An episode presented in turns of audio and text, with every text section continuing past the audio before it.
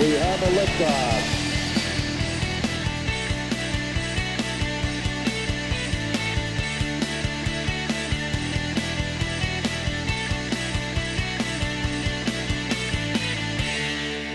Bienvenidos, bienvenidas al episodio número 5 de este podcast llamado Mentores, donde yo, Irene Sango, me dedico a hablar, a conversar con personas que para mí son un referente por la vida personal y profesional que llevan, sobre todo profesional, para ver cómo empezaron, qué les ha hecho llegar ahí, qué han aprendido y qué consejos nos darían a los que estamos empezando o en el camino a conseguir nuestros sueños o objetivos. Este episodio tengo que decir que es un episodio bastante especial para mí porque hablo con una persona que conocí Fíjate, hace 10 años. Dios, qué mayor que soy. Hace 10 años ya, que ya me acuerdo de lo que hacía yo hace 10 años. Hablo con Jordi Fernández. Y es que Jordi Fernández es el único español que está sentado en un banquillo de la NBA. Y no porque no juegue, sino porque es entrenador. La NBA es, para quien no esté muy metido en el mundo del baloncesto, la NBA es la mejor liga del mundo, considerada la mejor liga del mundo que está en Estados Unidos. Jordi es el primero que salió de España para conseguir una carrera como entrenador allí. Y hablamos de muchas cosas en este episodio, porque, bueno, porque su historia vale la pena conocerla, porque alguien de Badalona que llega a la NBA y desde la manera que lo ha hecho Jordi es bastante remarcable. Hablamos de lo importante que es para Jordi acordarse de sus inicios. Y también hablamos de qué le ha hecho llegar a la mejor liga del mundo en, en baloncesto. ¿Qué elementos tiene él que cree que le han hecho llegar tan lejos? Hablamos también de qué cualidades cree que tiene que tener un buen líder, ya tanto a nivel de entrenador como también a nivel de jugador y también en cualquier tipo de esfera donde alguien tenga que liderar a un grupo. También hablamos sobre cómo afronta él los errores, ya que cuando eres entrenador tienes muchos flancos abiertos y los errores ocurren. Entonces él los afronta de una manera muy peculiar, donde él explica que deja su ego al lado, reflexiona y aprende. También hablamos sobre su paso en la D-League, que ahora se llama G-League, que yo no lo sabía, que esta liga es como la liga de desarrollo de los equipos de la NBA. Digamos, es como el equipo cantera de los equipos de la NBA. Entonces, cada club, cada franquicia tiene su equipo en la, en la G-League, o la mayoría de franquicias, no todas. Esta entrevista es muy completa para mi gusto, porque hablamos de deporte, obviamente, hablamos de, de, jugadores de la talla de LeBron James, de Stephen Curry, de todos estos jugadores que Jordi se ha cruzado en su día a día e incluso ha entrenado, pero también hablamos de elementos que no tienen por qué encerrarse en el mundo del deporte, sino que se pueden trasladar, como he dicho, en muchos ámbitos de nuestra vida diaria. Jordi me da la sensación que afronta la vida de una manera muy sencilla. Él quería dedicarse a lo que le gustaba, que es el baloncesto, y no se agobió mucho por conseguir un reto determinado, sino que se centró en vivir una vida haciendo lo que le gusta y aprendiendo cosas nuevas, enfrentándose a nuevos retos. Y a donde lleve el camino, eso ya se verá. Eso por lo menos es mi sensación, pero os dejo sacar a vosotros vuestras conclusiones de esta mi conversación con Jordi Fernández. Que la disfrutéis primero de todo, gracias por encontrar el tiempo para, hablar conmigo. Y segundo, cuando hablas con tus padres por Skype, ¿qué te dicen? ¿Qué, consejos te dan cuando tienes problemas de entrenadores o, te agobia el trabajo? ¿Qué, ¿Qué, consejos te dan desde el otro lado del charco, digamos? Pues la verdad es que mis padres ahora se preocupan un poquito menos de mí porque se preocupan más por mi hija que tiene cinco meses, que se preocupan en lugar de preocuparse por mí. Pero bueno, eh, la verdad es que ellos siempre me han, me han apoyado mucho, eh, es lo que más necesito de ellos y no necesariamente es eh, en temas relacionados al trabajo, ya que ellos son los que a veces me dan un poquito el escape. Y bueno, hablar con ellos al final lo que me ayuda es a distenderme un poquito, a tener la mente pues fuera de lo que es el trabajo del día a día, que es, que es duro, pero sí que es cierto pues que ellos me han apoyado mucho desde el principio y, bueno, que todos los momentos duros se aprende y que hay que ser muy positivo con todo, aunque las cosas en algunos momentos, eh, en trabajos como estos son tan competitivos, no siempre son fáciles. Oye Jordi, primero de todo, a mí me gustaría que la gente supiese que tú y yo ya nos conocemos y que tú fuiste mi preparador físico cuando yo jugaba baloncesto. Lo cual es bastante, bueno, es peculiar, por lo menos para mí, ¿no? O sea, o sea que, que el único español que esté en los banquillos de la NBA em, fue mi preparador físico, es como algo súper brutal. no sé, me hace mucha gracia. No sé qué opinas tú. Pues, pues sí, la verdad es que tuve el placer de, de entrenarte, por decirlo de alguna manera, o de mandar o de mandarte a correr. Y la verdad es que bueno, cuando cuando trabajas, cuando te dedicas a esto, pues te acuerdas mucho de tus inicios y ese no dejó de ser uno de mis inicios y uno de los motivos por el cual estoy aquí. Eh, las cosas al final cuando las haces, cuando te dedicas a algo que te gusta tanto, lo haces por ilusión y yo creo que la ilusión que tuve en aquel momento, aunque era un trabajo muy distinto, ahora me dedico a entrenar, y en, aquella época pues me, dedicaba un poquito a todo, a todo lo que fuera relacionado con el, con el deporte, preparación física, eh, entrenador ayudante, primer entrenador. Y bueno, pues de, esa experiencia con los entrenadores de aquel club, que si los recuerdas, era un grupo excelente. Increíble, sí. Eh, y sobre todo la calidad humana de, pues era un, un club de baloncesto femenino. Yo trabajaba en aquel momento en dos clubes, uno masculino en Badalona y, y con vosotras. Y la verdad es que fue uno de los mejores años eh, de mi vida. De hecho, el único año que he entrenado chicas, pero que tengo un grandísimo recuerdo y que sin eso no sería, no, no habría aprendido y sería quien soy hoy en día, evidentemente. Wow, gracias. No, porque además yo tengo que decir que ser preparador físico de chicas adolescentes no es fácil. no, porque yo me acuerdo cómo era yo y tela. Porque bueno, al final... Y sobre todo en España, ¿no? Yo, yo, que, también he jugado en Estados Unidos y tal, ahora veo que mi, mi mentalidad con la, con la preparación física ha cambiado completamente. O sea, en España era como, no, no sé qué, no quiero. Y ahora entiendo la, la, la, importancia que tiene cuando, cuando te tienes que preparar físicamente para salir a la pista y jugar como, como mejor puedas, ¿no? Sí, está claro. Yo tuve la suerte de, bueno, a través de, a través de mis estudios poder ver, eh, entender el baloncesto desde muchos ángulos distintos, eh, no solo como entrenador, pero como tú has dicho, pues como preparador físico, pero también como educador. Y al final educador no puede ser cuando eres un preparador físico, cuando eres un entrenador, puedes entrenar hábitos, mm. eh, cohesionar grupos, a veces romperlos. Claro. Pero la verdad es que, bueno, sí que es muy importante, sobre todo cuando estamos hablando de, deportistas de élite, eh, su vehículo es el propio cuerpo. Hmm. Y como más te cuides y más lo mejores, más te va a durar y después en etapas de formación, como era en aquel entonces, haber pasado por ello a mí me enriqueció mucho. Estás en Estados Unidos y eres el único español que pisa los banquillos, digamos, en lugar de las pistas, los bueno, también las pistas, pero entrenas mm, en la NBA. ¿Qué cualidades te han hecho, han hecho que tú estés hoy en la NBA? Como persona y como profesional, lo que tú creas que te ha llevado a estar hoy donde estás. Aunque suene un poco, cuando vives fuera de tu país y tienes la oportunidad de crecer tanto, eh, cosas como estas solo haces por ilusión. Yo no hubiera dejado, yo tengo mucho cariño a mi familia, a, evidentemente a mi ciudad, eh, y era muy feliz en, en, Badalona, en Barcelona, y me dedicaba a lo que quería, pero tuve la oportunidad de venir aquí. Evidentemente no fue fácil, tuve que empezar desde el principio, tuve que dar tres, cuatro pasos atrás en muchos aspectos, y, y bueno, la verdad es que cualidades tienen que ser un poco de adaptación, ¿no? Tú vas a un sitio donde no conoces, eh, en un principio no hablas el idioma y acabas, pues, eh, es un poco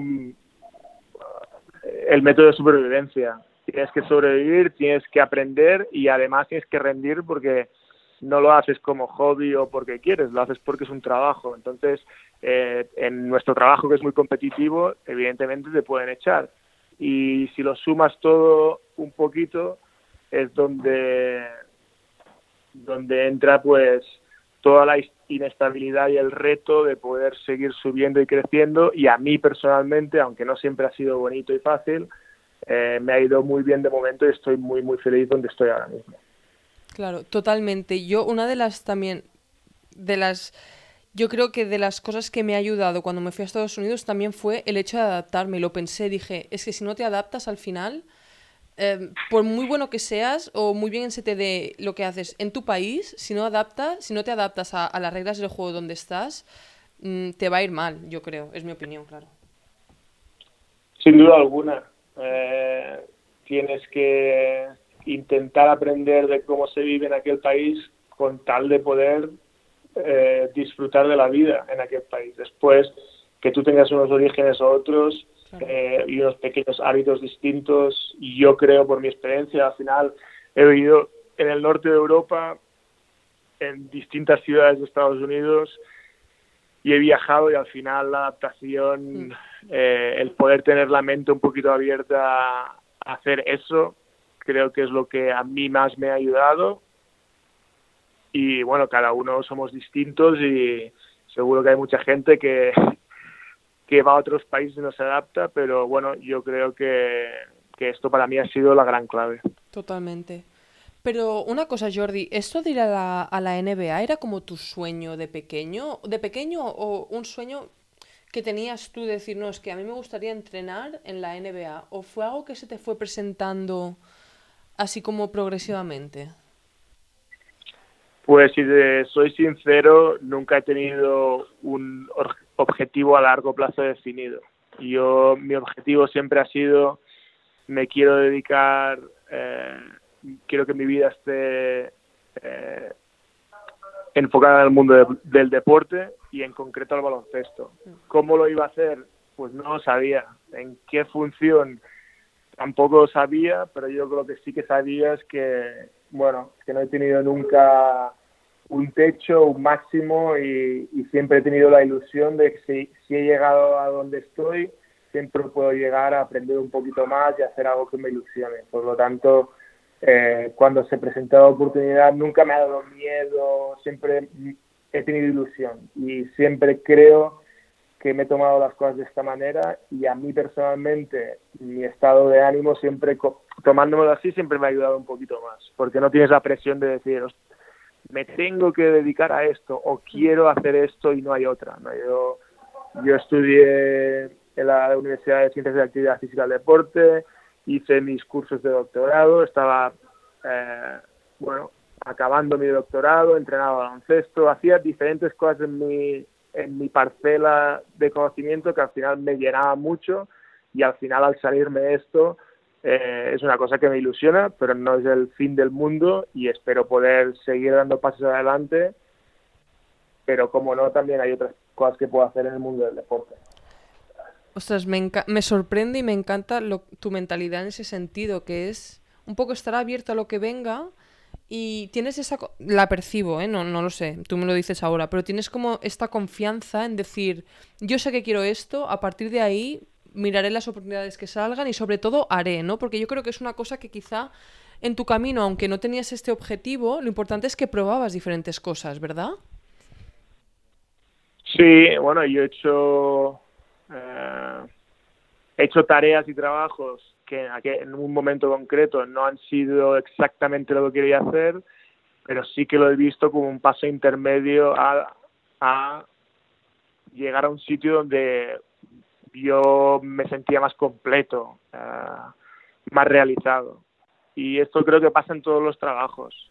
Eh, me ha pasado, me pasó en mis siete años en Cleveland, hubieron años mejores y otros peores, pero al final de todo la experiencia es positiva y todos creo que podemos estar de acuerdo que desafortunadamente de lo que más se aprende son de las situaciones duras, complicadas, eh, en, en, las que sufres un poquito más. Yo he tenido la suerte que al principio llegué solo eh, y ahora pues bueno, estoy con mujer, mi hija, o sea que tengo mi familia y esto es lo que hace un poquito más complicado porque, bueno, mi decisión no es solo mía ahora y, y entonces esto sí que lo cambia todo un poquito, pero bueno, es ley de vida y al final no solo somos entrenadores, somos entrenadores, somos, somos maridos, somos padres y a mí es lo que me, me gusta, entiendo la vida como todo en general, si no, no tendría equilibrio, si no tuviera una gran familia no podría ser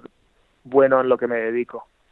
¿Y por, por, qué dices eso? ¿Crees que es por un tema de, de balance, de sanidad mental? O sea, ¿por qué, ¿por qué crees que es importante mantener pues un poco esta diversificar tu, tu, identidad, ¿no? Como has dicho de ser soy entrenador, pero también soy padre, soy ¿por qué es importante para ti?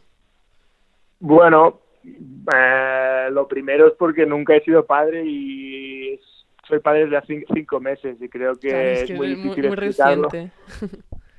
eh, es muy difícil explicarlo hasta que lo eres, Claro. pero sí que es cierto que bueno, yo cuando llegué aquí solo me dedicaba a esto y trabajaba pues muchas horas a la semana y no tenía familia y me dedicaba solo a trabajar y me gustaba mucho. Pero llegó un momento pues que eh, después conocí a mi mujer, tuve una persona con la que compartir todo y al final mi experiencia, eh, tener balance en mi vida, me ha llevado yo creo a ser mejor a lo que me dedico. ¿Por qué? porque en lugar de dedicarme 16 horas al día a solo estar en el trabajo, ir a casa, dormir, hacer pocas cosas sociales y volver al trabajo, al final, cuando he tenido este balance, a mí me ha parecido que he tenido, eh, he, he, podido dar más calidad al, en el trabajo. Eh, y esto yo creo que a cada uno nos llega distinto y que cada uno es, también ve las cosas de manera muy distintas pero yo lo he visto así y creo que al final esto al hacerme también feliz me hace eh, que pueda ir a trabajar un poquito más feliz y esto en un trabajo como el mío que es tan duro y viajamos tanto y dedicamos tantas horas en temporada eh, es importantísimo. Totalmente, totalmente sí. Eh, bueno, de hecho es una cosa, esta tengo que decir que es una de mis asignaturas pendientes, porque yo soy mucho el como eras tú antes, es decir, el de tengo un proyecto y voy a saco eh, y trabajo un montón y, y, como que dejo todo lo demás un poco aparte y es una cosa que me estoy dando cuenta que por gente como tú, pues que comparte esto, digo, ostras, quizá debería plantearme las prioridades. Obviamente es una prioridad, pero no, no abandonar otras partes de la vida, así que gracias. Una pregunta. ¿Tú cómo empezaste ¿Cuál, ¿Cuál, fue tu primer, tu primer contacto con Estados Unidos? O sea, ¿cómo te llega a ti esta idea de decir, pues me voy a Estados Unidos a entrenar? ¿Cómo fue? Bueno, a mí me surgió a través de un jugador que entrené. Eh, fui a Estados Unidos a un campus de verano, eh, que es un campamento de baloncesto básicamente, en Oklahoma, que es, eh, bueno, un estado igual y una ciudad, Oklahoma City, eh, no una de las ciudades con más turismo de Estados Unidos, ni mucho menos, ni más conocida. Pero tuve la conexión, tuve la oportunidad de ir y para mí el hecho de conocer una cultura distinta y poder ahí, ir allí y trabajar con niños y baloncesto, niños y niñas, y durante, no sé si fueron cinco o seis semanas, pues no me lo pensé dos veces y me fui. Eh, y esto es una de las cosas que también creo que tengo que agradecer como parte del éxito, si le puedes llamar éxito, que he tenido hasta el momento, es que nunca realmente he pensado las cosas dos veces y si he creído que puede ser una cosa que me ilusionaba al momento, lo he hecho y me he ido. Y aunque evidentemente para mí era una inversión, ya que en, en esa época, a los 22 años, pues pagarte un billete a Estados Unidos para ir a trabajar y casi cagarte igual o perder dinero y eran todas tus vacaciones, pues no fue fácil del todo, pero al final lo disfruté mucho y bueno, pasé los veranos en Oklahoma y pasé, creo que fueron cuatro veranos en Las Vegas trabajando. Uh, y bueno, al final la, gente te lo pregunta, ¿no? Y, ¿Y cómo lo has hecho? Hay muchas, mucho trabajo escondido que no tiene por qué ser relacionado al 100%, porque yo en Oklahoma lo que hice fue entrenar a niños, pero al final te das cuenta de que el mundo es muy pequeño. Igual que te entrené a ti, pues en ese campus que hice, al final fue el mismo campus que la persona con la que trabajé en Cleveland una vez también lo había hecho. Y Ostras. estas cosas, cuando das muchas vueltas al mundo, eh, te das cuenta que el mundo es muy pequeño y al final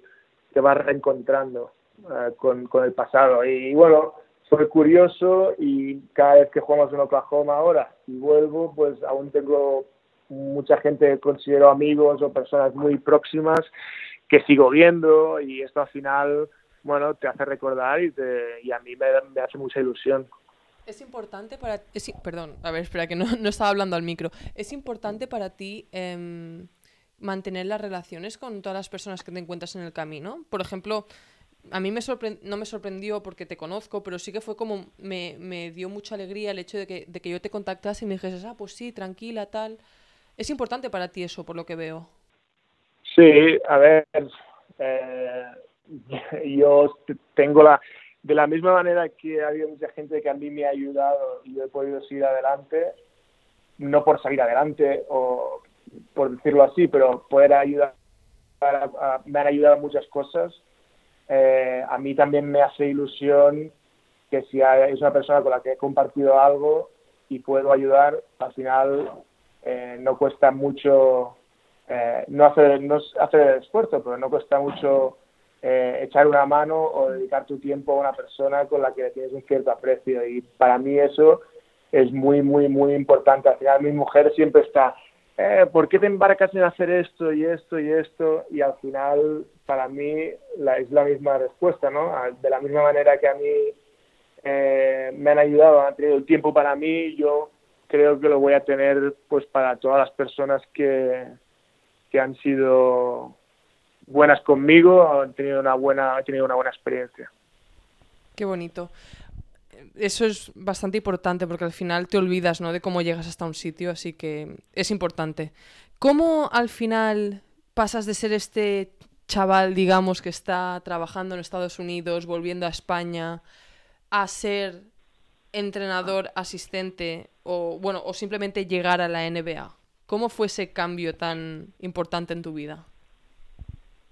Bueno, el cambio no fue tan cambio, bueno, fue un cambio de trabajo y cultural de país. Eh, yo cuando llegué allí, llegué para ser, bueno, eh, no el becario del becario, pero casi. Y bueno, tienes que hacer cosas como en este país eh, salen las películas y os podéis imaginar, llevar a los hijos del jefe al colegio cada día por la mañana, hacer esto, hacer lo otro. Eh, sí que tenía que mi trabajo con el equipo, hacía vídeos, hacía entrenamientos individuales, tuve que aprender mucho, pero en el fondo no dejas de hacer muchas cosas que eh, desde abajo del todo. Hmm. Y hasta que no pasaron, yo tuve la gran suerte que, o he tenido la suerte que siempre en mi trabajo me lo han recompensado y he dado siempre un salto hacia arriba. Eh, aunque como te he dicho, no siempre es fácil. Yo en Cleveland pasé por cinco entrenadores distintos y, tres directores deportivos, con lo cual aquí normalmente los grupos de trabajo, cuando echan al jefe, echan a todo el mundo. Y yo me pude sobrevivir a todo eso. Y cómo paso de ser un entrenador que está en Barcelona, llego aquí y paso a ser lo mismo, el chaval no de los recados, pero bueno, estás aprendiendo, estás desde abajo, te llaman a cualquier hora del día, pues tú respondes y vas a trabajar para lo que necesiten, para llevar esto aquí, esto allí, y al final, pues bueno, vas dando confianza, o la gente te va teniendo confianza, vas demostrando que puedes trabajar, y para mí mi paso importante fue cuando fui primer entrenador en la Liga de Desarrollo, que viene a ser pues el segundo equipo de, de una franquicia, ¿no? Eh, Allí pues ya pasé a, un plano más importante, ya con un contrato, con un poquito más de estabilidad y después de esos dos años pues eh, volví a la NBA como entrenador ayudante que ya es eh, un trabajo pues de los que hay muy pocos en todo el mundo. Y, y bueno como siempre he experimentado el trabajar y ser recompensado de la única manera que lo sigo viendo es seguir trabajando con ilusión y tener la recompensa y seguir subiendo.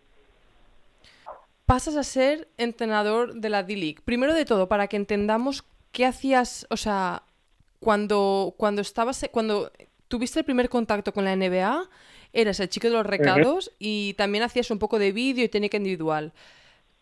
¿Qué, para ti, qué, qué, es, qué es ser un buen becario, digamos? Es decir, ¿qué cualidades vieron en ti para decir, ostras, a Jordi yo creo que le puede ayudar o le vamos a dar el, la posición de, de, head coach en la D-League, que es importante. ¿Por qué a ti? Bueno, yo primero, primero pasé cuatro años en la NBA. El primero como te he dicho, fue la posición más baja donde empecé y aparte, bueno, sí, lo que te digo, ¿no? Tienes que tener la mentalidad de estar abierto a hacer cualquier cosa que te pidan. Mi segundo año eh, ya pasé a tener una posición mucho mejor. Mi tercer año estuve en el banquillo, aunque tenía, mi título era de, hacía eh, los entrenamientos de técnica individual.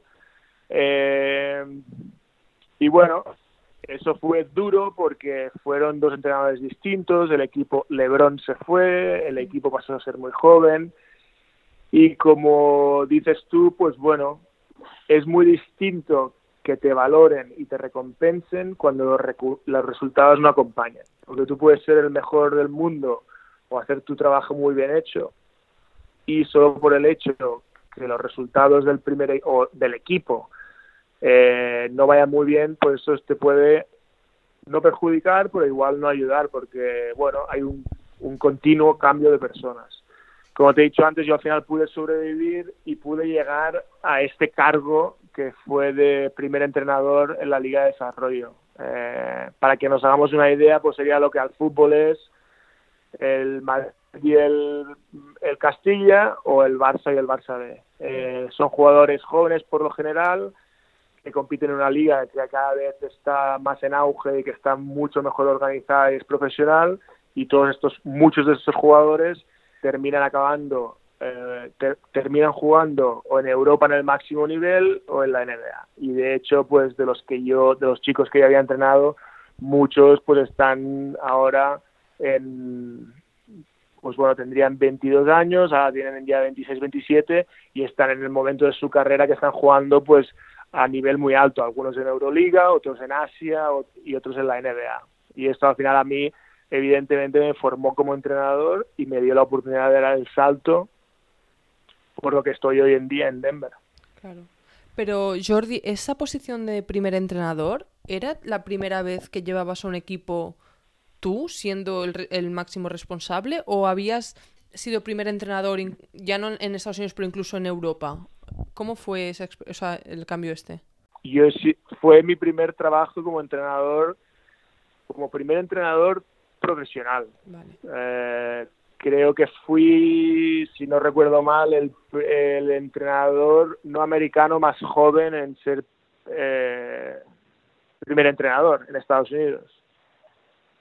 Eh, y en España, pues claro, yo había entrenado en categorías de formación y categorías no profesionales eh, como primer entrenador. Yo había llevado un Primera Nacional de Chicos, eh, yo empecé a entrenar cuando tenía 15 años a un equipo mini, eh, entrené de ayudante, de primer entrenador, muchas categorías. Eh, y bueno, después cuando llegué a Estados Unidos llevé un equipo de AU, que son unos clubes que juegan eh, en verano para reclutar, lo cual aquí es bastante importante y fui primer entrenador y al final pues llegué, pero bueno, a mí no me valoraron mi experiencia en Europa como primer entrenador, sino valoraron mi trabajo desde que llegué y me dieron la oportunidad, ya que la Liga de Desarrollo, bueno, ahora se llama G League, eh, ah, no es una liga solo para for ah. no sí, es un contrato grande con, con Gatorade ah, que, que tiene la liga.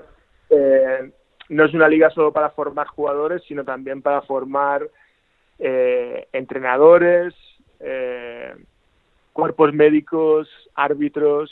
La mayoría de los árbitros que suben a la NBA vienen de, arbitrar a la G-League. Y bueno, creo que es un sistema que está muy bien, se parece a un sistema de club eh, europeo, pero bueno, adaptado aquí a Estados Unidos. Y bueno, cada vez creo que se ve más, se da más valor y, yo tengo muy buen recuerdo de mi etapa allí, de hecho no me importaría volver, ni mucho menos. Claro, qué bueno. Vale, o sea, entonces sí que venías un poco entrenando, pero me gusta esta mentalidad americana de, bueno, de que, de que ven el trabajo bien hecho y no miran, obviamente, quizás sí que miran tu currículum, ¿no? Pero al final es ver si es, o sea, es como ver si esta persona realmente lo vale y pone las horas que, que hay que necesitan, ¿no? Para, para llevar un cargo como ese. Pero, Jordi, una cosa. Claro, ser el primer entrenador, yo recuerdo cuando jugaba, que claro, todas las culpas van al entrenador, ¿no? ¿Cómo afrontaste, por ejemplo, algunos errores que cometiste? Porque me imagino que siendo tan joven y, en una liga como esta y siendo primer entrenador, algunos errores sí que cometiste. Entonces, explícanos un poco a lo mejor el error que dices, ostras, ahí la cagué y perdimos el partido, o no, a lo mejor no, pero ahí lo tendría que haber hecho diferente. ¿Cómo afrontaste esos errores y qué aprendiste y cómo, cómo saliste adelante? Básicamente con tu mentalidad diciendo, bueno, pues mañana me levanto y sigo, y sigo con esto? Bueno, a ver, yo eh, creo que una cualidad que, por ejemplo, mi padre siempre me ha dicho, eh, o algo que mi padre siempre ha, me ha inculcado es que cuando, que cuando te das cuenta que te has equivocado, eh, lo que te hace muy honesto es reconocerlo y no hay nada malo con ello. Y es una de las cosas que siempre he tomado conmigo, porque creo que, por ejemplo, mi padre, que ha sido mi padre y mi madre, las personas que me han educado, pero yo siempre he visto que cuando mi padre ¿no? nos vemos la típica discusión, que no, que sí, que no, y cuando él se ha dado cuenta de que no tenía razón, él me ha venido y me ha dicho, ¿te acuerdas de lo que hablamos y discutimos aquella vez? Pues tenía razón. Y esto para mí no es nada malo, ni nada fuera de, es más, es muy, eh, se tiene que respetar. Y yo con mis equipos he tenido situaciones que en final de partido, eh, después eh, he visto que me he equivocado o me he dado cuenta o yo no lo quería hacer de esta manera. Y los entrenadores lo que hacemos normalmente es educar a tus jugadores, decirles cómo tienen que jugar y normalmente cuando se equivoca decírselo. Entonces, si tú siempre que un jugador se equivoca se lo estás diciendo, el día que tú te das cuenta que te has equivocado, lo menos que puedes hacer es ir a todo el equipo el día que ves vídeo o como sea en la pista y decirle a los jugadores que te has equivocado y que tú no quieres hacer las cosas aquí, siempre que influye todo el grupo, claro. hay maneras y maneras de decirlo, pero para mí es importante y no me importa y no, lo, no me toca el amor propio decirle a un jugador, mira, esto es culpa mía, porque al final eh, si normalmente tú tienes que ser el que le corrige siempre, con lo cual ellos cometen errores, que al final un error no es más que un vehículo más para aprender, no es nada, es depende cómo se lo tome una persona eh, y de la importancia que le quieres dar a los errores. Yo para mí eh, siempre me lo he tomado así y si veo que también he trabajado mucho para intentar cometer lo menos posible. Esto no hay más, porque si no trabajas y eres un dejado, al final tendrás tantos errores que no los puedes reconocer todos. Entonces, para mí sí que es muy importante que los errores importantes que tú crees que afectan mucho al grupo, mm, vamos, lo mínimo que puedes hacer es enseñarlo y reconocerlo y entonces dar, dar un paso adelante, ¿no? Eh, y bueno, siempre lo he visto así, nunca, no creo que me toque el orgullo ni nada y bueno, yo tuve la suerte que las dos temporadas fueron muy distintas, pero ganamos muchos partidos y llegamos a la final de conferencia a los dos años, eh, hicimos el récord de la franquicia a los dos años y al final este trabajo, aunque yo siempre lo he visto en que las cosas se tienen que hacer el máximo de bien posible, también es un poco resultadista. Y si lo haces, si intentas hacerlo bien, aún y así a veces que no ganarás tanto como tú querrías. Y en mi caso ganamos bastante, me hubiera, me hubiera gustado más ganar el campeonato entero, pero sí que es verdad que, que el hecho que ganamos tantos partidos y llegamos donde llegamos, pues también me hizo que mi nombre estuviera pues en un sitio distinto para después poder tener otro trabajo. Eh, esto no hay más. Lo que pasa es que si tú te pones esa presión y solo vives pensando en los resultados, pues bueno, te puedes estresar un poco y creo que al final tienes que cambiar un poquito la mentalidad y yo en esto pues lo he tenido, ¿no? Es, los jugadores eh, tienen que aprender, tienen que mejorar y si no lo hacen es culpa mía. Uh, y bueno, esta fue mi experiencia como primer entrenador, tener que organizarlo todo y ser honesto y reconocer tus errores. ¿Y qué otras cualidades, hablando pues de un poco la honestidad y también un poco la vulnerabilidad, ¿no? Que es salir tú y decir, oye, lo he hecho mal, mm, no pasa, bueno, no pasa nada, me, os pido perdón delante vuestro y tal. ¿Qué otras cualidades tiene un buen líder, tú crees? Que hayas visto, porque claro, te has, encontrado, a has encontrado tantos entrenadores, ¿no? De NBA, en la D-League. ¿Para ti qué tiene que tener un buen líder? A ver, no tiene que no tiene por qué ser pedir perdón cuando un jugador hace un error. Los es muy distinto hacer un error a conciencia o sin conciencia. Tú cuando pones todo tu empeño en una cosa y te equivocas, es un error que todos podemos cometer y ahí no hay ningún problema, los entrenadores y los jugadores. Si es un error a conciencia por vago o por no querer trabajar, ahí es donde creo que ya no te puedes dedicar a esto. Eh, pero bueno, hay muchas cosas que influyen. Evidentemente el creer en creer una manera de trabajar, creer en que el equipo, aunque suene muy tópico, el equipo está por encima de todo, por encima del entrenador, por encima de cualquier jugador. Ah, y al final, creer todas estas cosas eh, o trabajar de esta manera hace que todo el mundo esté un poquito más compensado y esté un poquito más eh, compenetrado ah, y al final estas pequeñas cosas marcan la diferencia. ¿Qué es lo que pasa? Que tienes que poner mucha energía en esto y tienes que ser tú el que distingue qué es lo que mejor, qué pequeñas cosas te van a hacer cambiar más el equipo. Ah, no todo el mundo aprende de la misma manera y no todos los grupos aprenden de la misma manera. Mis dos equipos en los dos años fueron muy distintos, terminaron ganando el mismo número de partidos casi, pero mi segundo año empezamos con tres ganados y once perdidos. Mm. Eh, y al final eh, al final ganamos 22 y perdimos dos. Entonces, eh, tus ayudantes, escucharles, siempre estar abierto, tener una actitud positiva, que las victorias no te afecten mucho en positivo, que las derrotas no te afecten mucho en negativo. Hay muchas cosas, es un, es un trabajo multidisciplinar que no es solo el trabajo, eh, los sistemas que haces, el ataque, la defensa, eh, eh, también hay psicología, hay físico, eh, organización, comunicación. Entonces, claro, son tantas las cosas que la experiencia también te da mucho y yo, evidentemente, pues es una cosa que eh, es algo que con los años todos vamos adquiriendo experiencia, ¿no? Entonces, eh, me lo tomo de esta manera, en que cada año mejoramos, sea un resultado mejor o peor. Claro. Y como entrenador, sí que es cierto que en la D-League te he oído hablar en varias entrevistas que eh, normalmente no tienes un tipo un Lebron o un, un Harden. Obviamente me refiero no a, nivel cualitativo, sino un, un jugador súper importante. Pero claro, tú ahora ya estás en la NBA, que ahora hablaremos un poco de tu paso a la NBA ya como asistente. Pero antes de eso, ahora que estamos hablando de cómo llevar equipos y tal, ¿cómo llevas a, un, a tener un Lebron, un Harden o un, o un Stephen Curry o un Durant en tu equipo? Porque debe ser algo totalmente diferente, que al final te lo da la experiencia, como tú bien dices, pero claro, o sea, ¿cómo, cómo te enfrentas a llevar un equipo así?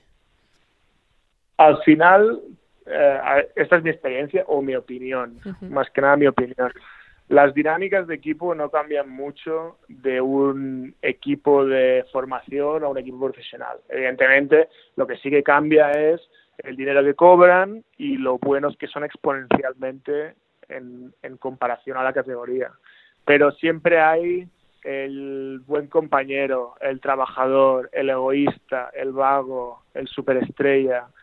Y sí que es verdad que todos estos chicos, el nombres que has mencionado, pues están exponencialmente eh, expuestos a fama, dinero, etcétera, etcétera, etcétera. Pero dentro de un equipo, dentro de una dinámica de equipo, es lo que es casi en todas, en todas partes.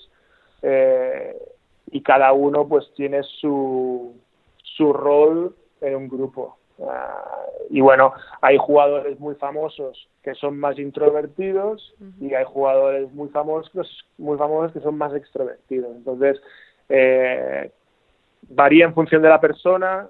Harden es muy distinto a LeBron y Curry es muy distinto a Kevin Durant. Entonces, creo que esto al final es un poco lo que es lo que hace muy bonito. Es que, que sí, que estamos hablando de niveles distintos, pues al final las dinámicas de grupo y las personalidades influyen mucho. Y como primer entrenador lo que tú tienes, lo que estás encargado es de manejar y hacer funcionar el grupo.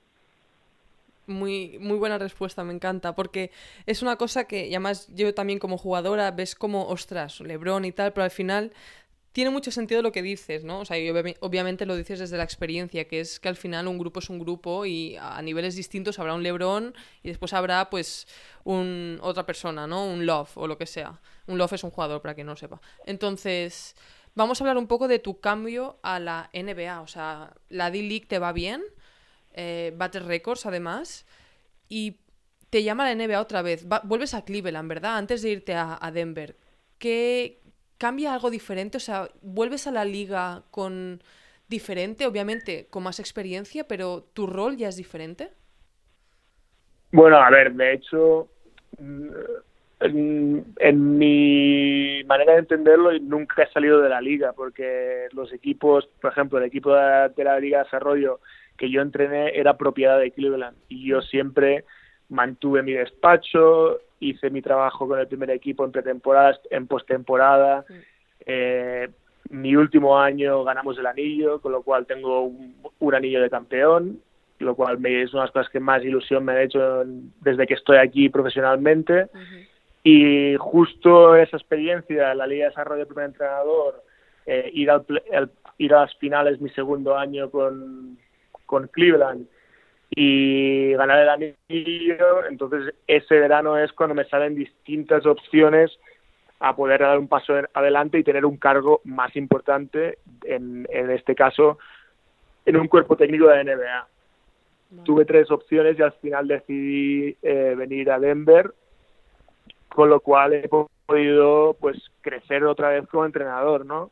Eh, pues lo que tenía, lo que antes yo podía haber hecho como primer entrenador, ahora vengo aquí a hacerlo como ayudante, eh, a un nivel superior y con jugadores pues mucho más nivel y jugadores que los que habían entrenado que algunos siguen han sobrevivido y están en la NBA. Entonces, ¿qué te da la Liga de Desarrollo? Conocer el mercado, conocer los jugadores que han pasado por allí y ahora llevo dos años de la NBA en este cargo de entrenador de, uno de los principales entrenadores, ayudantes, porque somos muchos, somos 12 entrenadores, eh, pero en el top 3-4, los primeros 3-4, eh, son los que al final, pues bueno, tienen un, cargo y unas responsabilidades distintas. Eh, bueno, tengo un conocimiento de la liga superior, he desarrollado tareas distintas y esto me da para, por ejemplo, eh, haber tenido la oportunidad de, ser entrenador ayudante en la selección española, eh, una de las cosas que más he disfrutado en los últimos años, por ejemplo. Y eso ha sido gracias a toda esta experiencia que he tenido, sobre todo en los últimos años.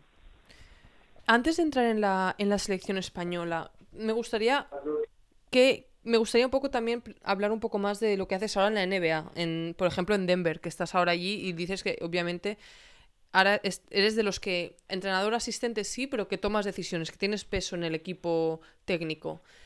¿Qué, ¿Cuál es tu, tu trabajo en el día a día ahora? Bueno, yo me dedico a la preparación de partidos eh, específicamente y después eh, cada uno tenemos asignados distintos jugadores con los cuales nos reunimos casi antes de cada partido vemos vídeo con alguno, tomamos, tenemos una relación un poquito más personal eh, con ciertos jugadores, los que tenemos asignados, para tener un seguimiento de cada uno. Y después tengo unos ciertos proyectos ofensivos y defensivos que tengo que desarrollar para el primer entrenador. Eh, final de partido, eh, gestión de final de partido, etcétera. Entonces, todas estas cosas, pues bueno, hacen que cada grupo de entrenadores trabaje de manera distinta. Nosotros, al ser al ser un grupo nuevo desde hace dos años, creo que es muy importante que vayamos creciendo y nos vayamos poniendo cada uno de nosotros en nuestro sitio para poder eh, rendir como cuerpo técnico de la mejor manera posible. Y creo que por lo que he experimentado esto es para mí es importante y le doy mucho valor. Totalmente. Has tocado el tema de la selección y yo tengo una pregunta que no se puede malinterpretar y no quiero que se malinterprete. Pero claro, yo te conocí cuando, cuando eras preparador físico en, en España. Y Mm. desde que sé que estás en la, NBA, en la NBA, tengo esta pregunta. Bueno, es que me ronda cada vez que veo tu nombre, pienso, ostras. Y esta pregunta o esta, este pensamiento es, ¿qué, hubi- qué hubiese pasado, Jordi, si tú no te hubieses ido a Estados Unidos? Es decir, ¿tú crees que si te hubieses quedado aquí en España, como muchos entrenadores, porque aquí en España hay mucho nivel como entrenador en, en baloncesto, por eso hemos llegado tan lejos pues con la selección y tal. ¿Hubieses llegado tan lejos? Es decir, ¿hubieses ahora estado en la selección española como estás ahora viniendo de Estados Unidos? ¿Hubieses llegado tan lejos o quizá hubiese sido como un lastre y a lo mejor no hubieses, no sé, tenido tanto impacto en el, en el como estás teniendo ahora en el baloncesto español? Pues no lo sé, es una pregunta interesante. ya, perdona, que ¿eh? al es pregunta interesante que yo al final eh, lo único que te da es eh, a dar hipotéticas respuestas. Mm. Eh, podría ser muy negativo y decir que seguramente no, porque no hubiera tenido la oportunidad o lo que fuera, pero la realidad es que yo no lo pienso así. La realidad es que si, real, si no me hubiera ido, pues seguramente hubiera terminado mi doctorado, me hubiera seguido dedicando al mundo baloncesto, igual no hubiera llegado a la selección española, pero igual estaría dando clases en la universidad, o igual estaría, hubiera hecho un proyecto, no lo sé, yo creo que hubiera puesto todo este empeño, igual, igual estaría entrenando, quién sabe, pero yo creo que al final hubiera tenido la misma ilusión para salir, sacar cosas adelante, y si no hubiera sido eh, siendo entrenador en una selección, podría haber sido profesor en una universidad de prestigio, por ejemplo, eh, y haber hecho proyectos de investigación. Entonces, eh, yo es de la manera que lo veo. Yo creo que al final eh, hubiera hecho cosas con, con ilusión, lo que pasa es que no sé realmente cuál hubiera sido el resultado. Claro. No, me gusta. Es que siempre lo pienso, ¿no? Porque es eso que, claro, yo he conocido a muchos entrenadores, porque claro, eres del mundillo, ¿no? Y, pienso, ostras, Jordi ha llegado hasta ahí. ¿Cuántos entrenadores quizá no han, no han llegado pues porque por la mentalidad al final, ¿no? De decir, bueno, mmm, obviamente tú te, te, lo has ganado y lo, lo, estamos hablando ahora, pero pienso, ostras, no sé, ¿cuántos entrenadores tan buenos que tenemos aquí a lo mejor no, no, han, ex, no han explotado su, su, potencial, ¿sabes? Pero sí, yo también me como mucho la olla, mm. eso es cierto. Pero me gusta lo que dices al final, que es hacer todo con ilusión. Es como que, no que te da igual, pero que todo lo que venga en la vida siempre le ves el lado positivo y, y, y la, lo que puedes aprender de la situación que vives. Y eso lo veo como algo súper positivo, sabiendo que estás en una posición muy privilegiada, que te lo has ganado, pero privilegiada en el mundo del baloncesto. Bueno, recuerdo cuando yo hacía el probador físico, yo no tenía ni idea, no tenía ni idea, ni lo había sido nunca preparador físico, pero lo que creo que intentaba hacer es eh, tener mucha energía, ilusión y, y, eso al final creo que se transmite, ¿no? Y yo creo que te lo puedo decir honestamente, que por mucho que dices, ah, sí, yo creo que, mira, lo hiciste muy bien con nosotros, tengo un buen recuerdo, y yo pienso, pues no tenía ni, ni pajotera idea de lo que hacía. Pero al final yo estoy seguro, que, estoy seguro que aprendí y al final cuando haces las cosas justo justo hace dos días hablé con Fabián Teller, sí, que es, eh, era el entrenador del equipo junior, eh, ahora mismo bueno, ha sido entrenador de Liga Femenina 1 y ahora está fichado por otro equipo Liga Femenina 1. Sí, Zaragoza, y ¿verdad? Recordar, sí, y recordábamos y recordábamos pues esos tiempos y al final eh, yo igual no tenía ni idea de entrenar ni de hacer preparación física, sí que había estudiado, pero bueno, yo creo que la ilusión siempre la tenía allí y al final cuando tienes energía es contagioso. Totalmente. ¿Tienes tiempo para un par de preguntillas, un par de preguntillas más que te quiero hacer, un par de temas? Venga, va, dos más. Venga, va, va. Eh, nada, uno que es, es bastante tópico, pero te lo tengo que preguntar. Tío, te has estado con Lebron. O sea, es muy fuerte. Es decir, Lebron a mí personalmente, yo soy más de Durán, ¿vale? Uh, fuera, bueno, a mí me encanta Durán. Lebron, sí, es muy bueno, no es el estilo que a mí me gusta de baloncesto, pero, claro, es uno de los mejores jugadores de, de la NBA, probablemente de la historia. Entonces, ¿cómo, ¿cómo crees, qué ves que tiene Lebron diferente a los demás que le ha hecho llegar hasta ahí? Porque, a ver, Lebron es muy bueno, pero tampoco, yo lo he visto cuando era rookie, que es rookie son los que entran en la liga y tal, y era muy bueno porque era muy físico, pero tampoco era técnicamente, no sé, yo desde mi desconocimiento, no como entrenadora, pero ¿qué crees que tiene Lebron diferente a los demás? yo creo que lo tiene todo y creo que es el mejor jugador que hoy en día que hoy en día podemos ver jugando baloncesto. Y es por muchos motivos. Primeramente, seguramente porque primero soy totalmente subjetivo, porque he tenido la el placer y la oportunidad de trabajar con él, con lo cual eh, he visto muchas cosas que yo en otros jugadores no he podido ver. Yo he podido ver trabajar día a día, he podido conversar con él y he podido entender cómo él vive, la vive su vida. Y creo que tiene mucho mérito porque él, lo que yo destaco más de él es su capacidad mental. Pero ¿cómo es él mentalmente? ¿Qué dices eso que dices que trabaja totalmente diferente y lo, cómo es él? ¿Cómo, cómo es? Un poco para, para ser... Bueno, entender primero es una persona que le gusta mucho el baloncesto y que se educa mucho a él mismo, es decir, él ve mucho baloncesto, él no pierde ningún detalle, él entiende muy bien el juego y esto no solo difícil de verlo en entrenadores que tengan tan tanto dominio y entiendan también el juego, sino es difícil verlo en jugadores. Eh, es una persona que cada parte del juego y cada parte que influye a su trabajo, él lo trabaja al máximo y se cuida. Eh, su alimentación, su descanso, eh, todo. Es eh, nunca he visto, y yo por ejemplo he trabajado con Kevin Love, con Kyrie Irving, es nunca he visto a alguien trabajar así. ya no te digo en solo trabajar volumen de trabajo y que su físico, eso es lo que menos me impresiona. Lo que menos me impresiona es su físico y tal. Lo que más me impresiona es su capacidad mental y su capacidad mental de absorber y poder trabajar todo tan al detalle. Eh, y en el fondo del todo, su calidad personal, ¿no? Cómo es como persona, eh, su familia, sus amigos, compañero de vestuario, todo esto cuenta y sé que esto es muy distinto de cara afuera, ¿no? porque él es una superestrella, pero es, es valorable y yo para mí, ya que lo he podido ver en esta perspectiva, lo pongo muy por delante de todos estos otros jugadores, aunque son evidentemente eh, jugadores casi como los que has mencionado tú, eh, de los mejores de la historia también.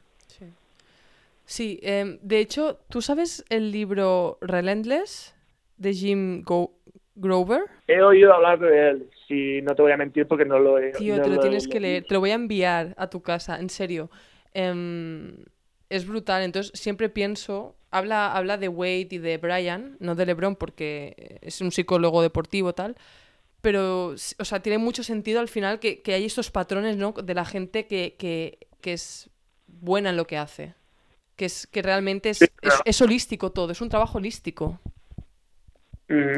Evidentemente hay muchos factores que influyen eh, que influyen en tu habilidad de hacer un trabajo u otro, eh, pero evidentemente el rendimiento que tú puedas ofrecer eh, son cosas que marcan. Este, aquí hay jugadores que físicamente son muy buenos, que tienen talento de hacer muchas cosas distintas, pero al final el tema mental, el tema de sobre de exceder tus, tus posibilidades.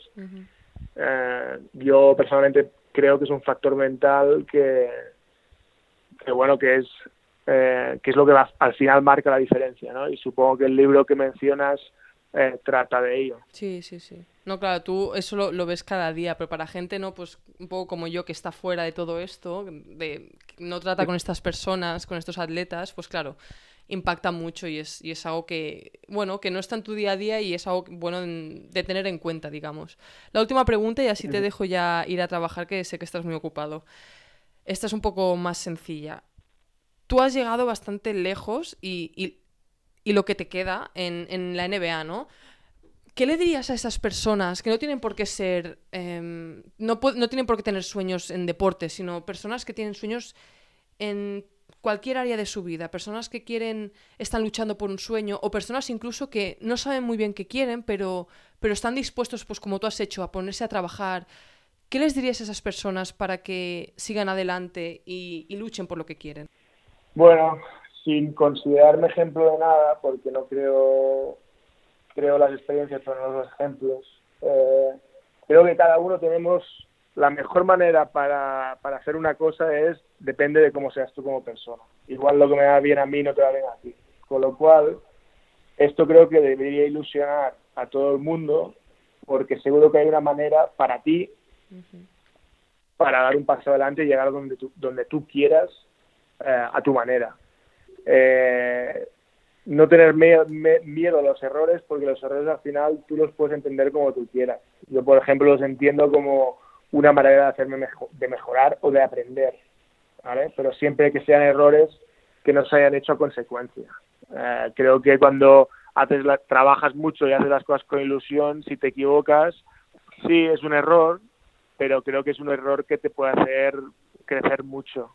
Uh, y, y bueno, creo que esto al final eh, cada uno tiene que vivir la vida a su manera. A mí, para mí, eh, vivirla como la vivo es importante porque para mí mi trabajo es muy significa mucho para mí. No podría eh, ocupar las horas que ocupo a lo que hago aquí haciendo una cosa que igual no me importe tanto. Entonces, para otra gente igual el trabajo no lo es tanto. Eh, les gusta más tener una calidad de vida distinta. con lo cual, comparar en este aspecto, yo creo que no todo el mundo se tiene que marcar eh, objetivos eh, al mismo de la misma manera no y yo creo que bueno es mi mi, mi opinión eh, sobre todo de que no hay nada que vamos que no hay nada imposible que yo ni hablaba inglés ni era un gran estudiante ni era un gran jugador y al final yo con ilusión y porque me gusta esto, a ver, tampoco creo que haya sido un negado, ¿no?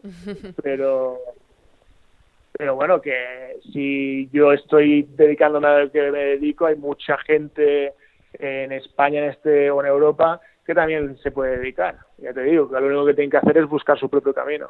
Claro. Jolín, Jordi, pues sí, muchas gracias. Al final también es conocerse a sí mismo y qué quieres en la vida y a partir de ahí buscar, buscar tu camino. Muchas gracias por tu tiempo, de verdad. Em, voy a despedir el programa, no cuelgues porque así me despido después de ti. Pero nada, muchas gracias y espero que, bueno, tu experiencia pueda ayudar a muchos por lo que es, por una experiencia, ¿no? Pero siempre va bien conocer el camino de otras personas pues para para, autoconvencerte de que tú también puedes llegar donde quieras. Así que muchas gracias, Jordi. Muchas gracias a ti, un abrazo. Una última cosa antes de iros, chicos y chicas. Si queréis escuchar este podcast y todos los nuevos episodios que vengan en vuestro teléfono móvil, podéis suscribiros en iTunes, en Stitcher, en Evox y en Spotify. Y si todos estos nombres te suenan a chino, que lo entiendo, puedes ir a mi página web, que es irenesango.com barra podcastmentores, Podcast se deletrea P-O-D de Dinamarca C-A-S-T, Podcast Mentores. Y allí tengo los links a estas aplicaciones y podrás ver cómo funcionan. Básicamente tú te descargas esa aplicación al teléfono y mediante esa aplicación puedes acceder a todos los podcasts de este mundo, entre ellos el mío. Y por último, si os ha interesado algo de lo que hemos hablado en este podcast, podéis acceder a las notas de cada episodio entrando en mi página web irenesango.com barra podcastmentores y allí veréis como cada invitado tiene un apartado y dentro de cada apartado están todas las cosas de las que hemos hablado y que obviamente se pueden linkear. Esto es todo, gracias por la escucha y hasta la próxima.